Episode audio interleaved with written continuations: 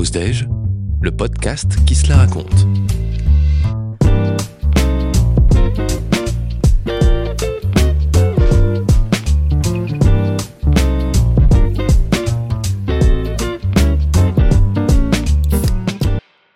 Épisode 3. Chaud devant. Précédemment. Sylvain Renard, célèbre détective français, mène l'enquête sur un curieux accident aux airs de meurtre dans le restaurant du Jules Verne. Au cours de son enquête, il apprend que le serveur étendu au sol est en fait Rachid Zawi, sous-chef du Jules Verne et cuisinier star de la scène culinaire française. Toutes les personnes présentes au moment du drame sont réunies dans le salon principal. Devant lui, trois collègues et compères, seuls clients déjà arrivés du restaurant en cette fin de matinée, ainsi que l'ensemble du personnel du restaurant. Sylvain Renard débute son interrogatoire auprès d'une commis, dont l'attitude colérique le laisse songeur. Il découvre bien vite qu'elle s'accroche régulièrement avec son supérieur. Ce motif semble trop léger pour qu'elle soit la coupable, malgré ce que l'un de ses collègues laisse entendre. Le coupant dans ses réflexions, l'une des trois clientes du restaurant fond en larmes et tient des propos incohérents sur le sous-chef. Ses deux collègues tentent de la réduire au silence juste avant qu'elle ne s'évanouisse. L'une de ses pistes les plus sérieuses vient de tomber dans les pommes. Ce pépin vient freiner l'enquête. À moins que... Oui, c'est bon elle reprend déjà connaissance. Un membre de la sécurité a eu le réflexe de lui passer un coussin de canapé sous les jambes. Le malaise vagal n'aura été que de très courte durée. Heureusement que certaines personnes connaissent les gestes de premier secours. Égoïstement, ça l'arrange bien. À chaque seconde perdue dans l'avancée de l'enquête, l'agresseur peut prendre la fuite. Certes, la tour Eiffel est condamnée, mais combien de temps les mesures de sécurité suffiront-elles à l'empêcher de trouver une faille et de s'y engouffrer? Son témoin potentiel plisse les yeux. Son visage est exsangue. On lui donne immédiatement un sucre. Elle tente de se relever, chancelle. Ses collègues viennent lui prêter main forte et l'assoient sur une banquette en demi-lune. Elle reprend doucement ses esprits. Je vais tout vous raconter. Nous ne sommes pas là par hasard, commence-t-elle à expliquer à Sylvain Renard. Elle adresse un sourire entendu à ses collègues, suffisamment explicite pour les empêcher de formuler la moindre protestation.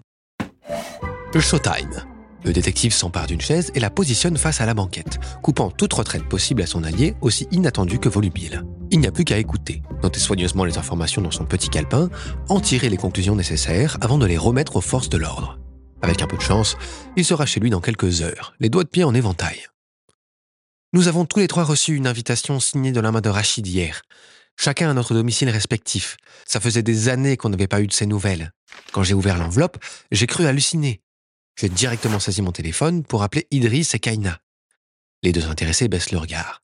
Leur visage trahit leur inquiétude. Ils n'ont aucune envie d'être là. Ils attendent leur sentence, flottant dans l'incertitude du moment. Ça nous a vraiment surpris. On ne peut pas dire que notre amitié avec Rachid se soit terminée de la meilleure des manières, grimace-t-elle. Elle fait une pause. Sylvain Renard lève le nez de son calepin pour étudier son visage à la dérobée. Ses lèvres tremblent, ses paupières tressautent. Des larmes perlent doucement et bondissent de son menton pour s'écraser sur la table qui maintient ses coudes. Quand on s'est assis, il est venu nous accueillir personnellement, de manière brève. Il nous a demandé de le retrouver à midi 45, dans un petit salon. Puis il est retourné en cuisine. Sylvain souligne l'heure du rendez-vous sur son carnet de notes. C'est exactement celle qui était prévue pour sa propre rencontre avec le sous-chef.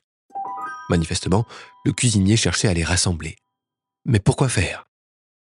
Certes, on a été très proches pendant des années, jusqu'à ce qu'on commence à entendre des rumeurs. Au sein de notre société de production, pour la 6, des secrets se murmuraient. On évoquait des litiges, des menaces.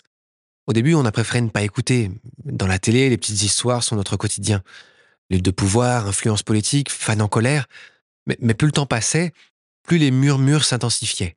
Quand on a compris que tous les chuchotements concernaient Rachid, on l'a tous les trois invité dans un bar pour en discuter. Sa voix se brise. Elle se racle la gorge et tente de poursuivre tant bien que mal. De plus en plus secouée, elle déballe la suite. Au début, il rigolait. Il pensait qu'on lui faisait une blague. Il a balayé nos craintes de son insouciance habituelle. On a laissé tomber, il avait l'air de savoir ce qu'il disait. Mais au fil du temps, on a commencé à recevoir des insultes et des lettres inquiétantes au bureau, jusqu'à recevoir plusieurs menaces de mort. Elle visait toute notre amie. Bien sûr, tous les courriers étaient anonymes, on lui en parlait quasiment tous les jours. Il pensait juste qu'il s'agissait de tarés. Puis il a fini par s'emporter, à nous insulter. Pour lui, on était devenu une bande de parano, à essayer de lui gâcher la vie. Ses propos sont allés vraiment très loin. Il a même failli se battre avec Idriss. Puis il est parti après nous avoir balancé au visage qu'il ne voulait plus jamais nous revoir. Pendant des années, nos appels et messages sont restés vains. On en a fini par laisser tomber, la menace semblant s'être envolée jusqu'à... En évoquant le corps de son ami, toujours étendu au sol en position latérale de sécurité, elle perd le fil de ses pensées. De nouveau, un torrent de larmes vient asséger le flux de ses paroles. Son corps tressaute. Elle se redresse, pose le pied à terre. Son pas est incertain. Elle enroule sa ballerine dans une bandoulière de sa mallette de travail, restée au sol et finit par s'étaler de tout son long. Elle est au bord de l'évanouissement. Ses propos sont à nouveau incohérents. Un homme de ménage se précipite à son secours. Il propose immédiatement de l'emmener en salle de repos dédiée au personnel. Curieux, il fait précisément partie des profils plus nerveux que les autres repérés par Sylvain Renard lors de son tour de table. Nerveux, il n'arrêtait pas de passer les mains sur sa blouse de ménage. Évidemment, le détective ne peut pas lui en donner l'autorisation. Il ne laisserait pour rien au monde son témoin enfermé dans une pièce, à la portée du premier venu. Il n'a même pas le temps de formuler l'interdiction que l'employé de ménage a déjà saisi la femme par le bras et tente de la relever de force. Surprise, elle se débat et le bouscule.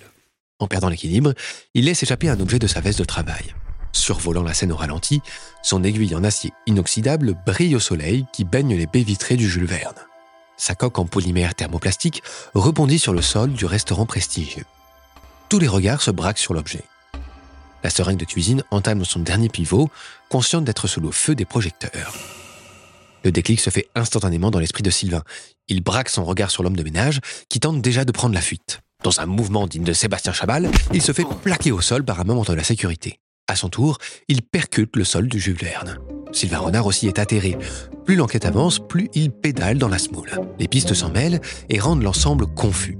Toutefois, il semblerait bien qu'ils viennent de trouver l'objet du meurtre. Ce contenu vous est proposé par votre carte Passe Restaurant pour accompagner votre pause déjeuner.